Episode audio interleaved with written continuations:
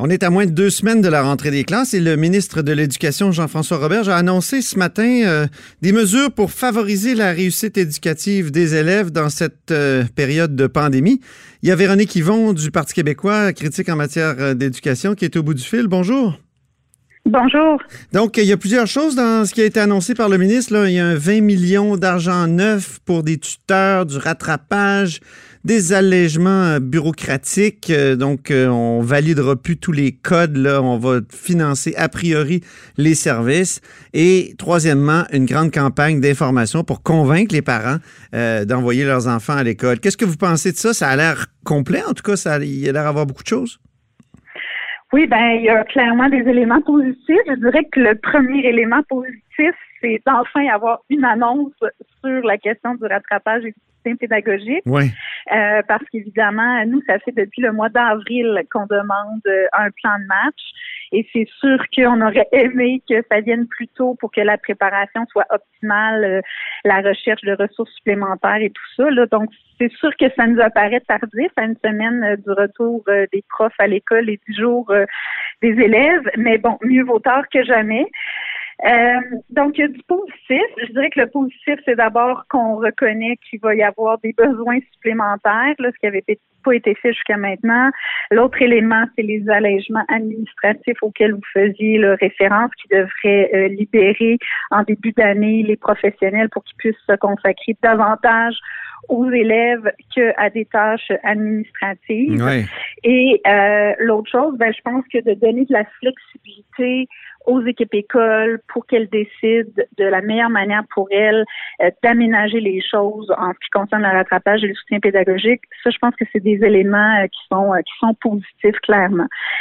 Par ailleurs, c'est sûr que quand on veut répondre à des besoins qui sont aussi énormes euh, comme ceux qu'on va vivre avec la rentrée, avec euh, les, difficultés d'apprentissage qui ont pu se multiplier, s'aggraver, le rattrapage qui doit être mis de l'avant. Ben, on voudrait que le gouvernement se donne vraiment les, les moyens d'arriver à ces objectifs-là. Puis c'est sûr que le 20 millions, ça nous apparaît quand même peu. C'est un pas dans la bonne direction, mais quand on regarde euh, en Ontario, juste à titre de comparaison, c'est 300 millions au total là, mesures sanitaires et pédagogiques qui ont été débloquées. Oui, il y a toute une disparité. Oui, totalement. Donc, 80 millions juste pour des embauches. Et il a annoncé il y a déjà quelques semaines, se donnant un peu un, un, semble une chance d'arriver à, à pouvoir avoir des, des, des, des, professionnels de plus, des enseignants de plus, des tuteurs et tout ça. Donc, c'est sûr que le montant m'apparaît quand même mince euh, quand on, on, a en tête l'ensemble des besoins qui vont être là pour l'ensemble des élèves, dans le fond, parce que le rattrapage, ça va concerner tout le monde, puis évidemment les élèves qui ont des difficultés encore davantage. Mais surtout sur cet enjeu-là, c'est on sait qu'il y a déjà une pénurie. Et moi, ce que j'aurais aimé aujourd'hui, parle du ministre, c'est un appel aux enseignants retraités, euh, aux, euh, aux, enseignants qui devraient faire à des professionnels, des orthopédagogues, des orthophonistes euh, qui sont, euh, par exemple, dans le privé, de venir donner un coup de main, même chose pour des, retraités, euh, les jeunes, les, les, les, étudiants qui sont dans les programmes, j'aurais aimé ça, entendre vraiment un appel parce que là, comment tout ça va s'organiser quand il y a déjà une pénurie. Donc, de vraiment dire, on va faire les aménagements. S'il faut, on va donner des primes comme on a vu dans la santé. On va payer des heures supplémentaires. J'aurais aimé entendre qu'on voulait aller aussi loin euh, qu'on peut le faire pour répondre aux objectifs. Oui. Euh, comment, comment justement attirer les gens? Au, fond, il y avait déjà une pénurie avant même mm-hmm. la pandémie, c'est ça? Ben c'est ça l'enjeu, c'est qu'on peut pas juste dire on va trouver des nouvelles ressources avec euh, nos mêmes manières de faire parce que la profession est pas plus valorisée. Euh, d'ailleurs, le ministre, dans les offres qui ont été faites là, pour la négociation de conventions collectives, euh, ce qui avait été promis et repromis par la CAQ en campagne électorale d'éliminer les quatre premiers échelons pour que le salaire d'entrée des nouveaux enseignants soit beaucoup plus alléchant, là, 10 000 de plus environ. Euh, c'est toujours pas là. Ça n'a pas été dans les offres. Donc, c'est sûr qu'il faut un plan global pour valoriser, je dirais, mais à très court terme, c'est juste que moi, j'ai pas entendu rien de concret pour nous dire on va y arriver à remplir ça. Parce que donner 20 millions, c'est correct. Déjà, le montant ne nous apparaît pas très élevé quand on compare à d'autres juridictions.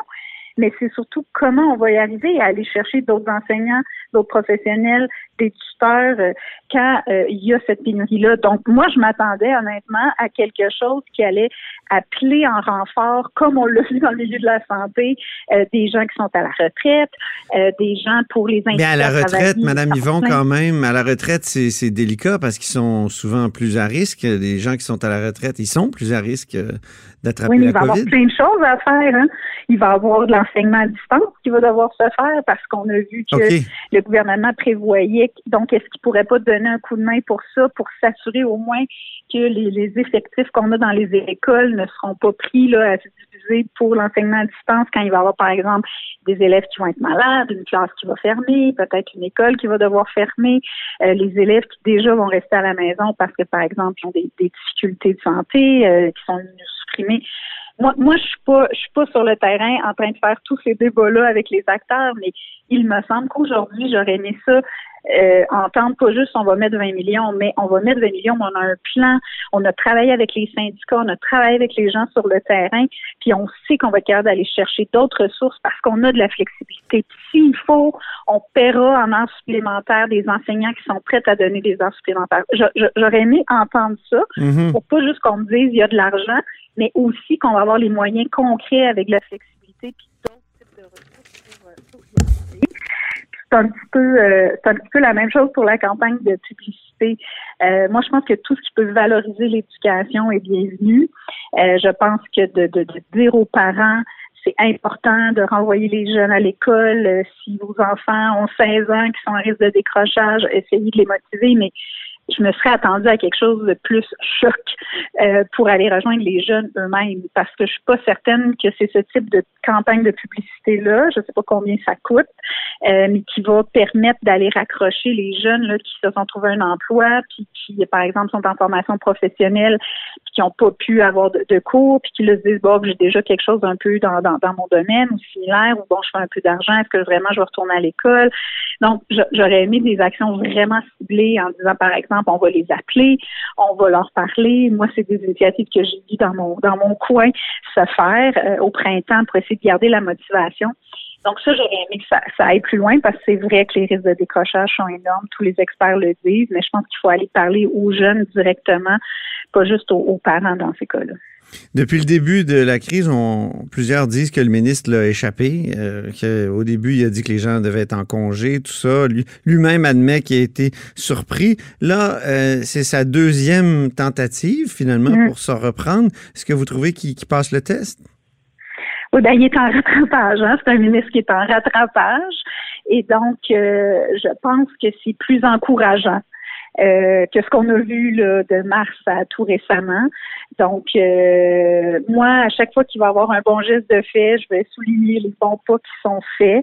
Je pense qu'il fallait vraiment que le ministre se ressaisisse et comprenne à quel point il devait faire preuve de leadership mm-hmm. et à quel point son rôle est essentiel euh, parce qu'au début, c'est vrai que toute l'attention était portée sur le milieu de la santé, les, les mesures sanitaires, mais c'est pas vrai qu'on va sacrifier des, des milliers et des milliers d'enfants en se préoccupant pas de leur éducation puis de leurs apprentissages. Au début, c'était le sentiment que ça donnait. Mhm. Donc là, je sens que depuis la semaine dernière, il essaie de se rattraper.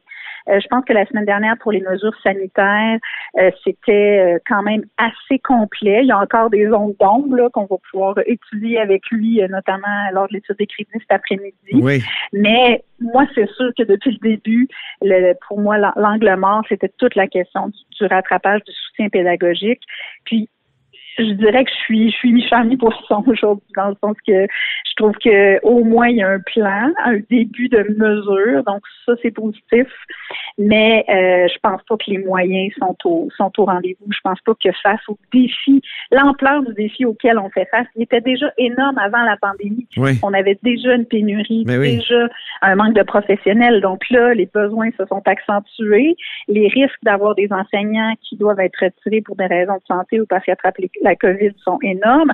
Puis là, ben, les moyens sont quand même très, très modestes. Donc, il y a des pas qui sont faits, mais j'aurais aimé quelque chose de plus ambitieux. Puis j'aurais aimé que ça vienne plus tôt parce que ça aurait permis un, de, s'assurer que ça va être implanté correctement, puis que s'il y a du, des tirs qui doivent être réajustés, que ça soit fait. Là, on est vraiment à minuit moins une. Donc ça, je trouve ça dommage, mais effectivement, le ministre était un peu aux abonnés absents au printemps. Donc là, il semble s'être réveillé un peu pendant l'été, mais on ne pourra pas tout rattraper, malheureusement, ce qu'on ce qu'on a raté là, dans le passé. Hmm. Merci d'avoir pris le temps de nous parler, Véronique Yvon, en cette journée d'études de, crédit. Et puis, bonne rentrée à vous. Merci, vous aussi. Véronique Yvon est députée de Joliette et critique du Parti québécois en matière d'éducation. Vous êtes à l'écoute de là-haut sur la colline.